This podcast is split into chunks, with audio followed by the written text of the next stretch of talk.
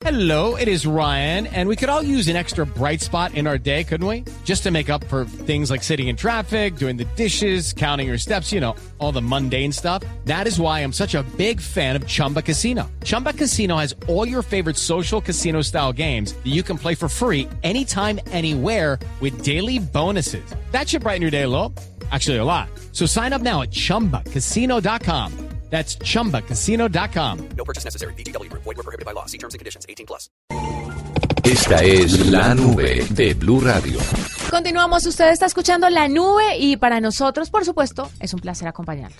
Y Tecnología, seguir aquí tecnología, con el- tecnología. Sí, y lo estamos eh, escuchando aquí en arroba la nube blue. Eh, esto es muy interesante. Resulta que Netflix acaba de matar su House of Cards con un tremendo tráiler spoiler. Una, me imagino, una nueva eh, definición o un nuevo producto de lo que Tienen pasa que, darnos más, porque es que después de la salida de Frank, la gente está mm, un poco escéptica. Pero mira, es que uno, uno pensaría que los eh, tráiler es para expectar a la gente o para intrigarla sobre lo que va a pasar. Y en realidad el tráiler se volvió un spoiler, o al menos eso es lo que dicen los eh, críticos de, de cine y de este tipo de productos televisivos, porque hoy justamente publicaron una eh, spoiler trailer o trailer spoiler, como ustedes lo quieran, donde se ve que Claire Underwood está en un cementerio y sobre el final se muestran dos lápidas.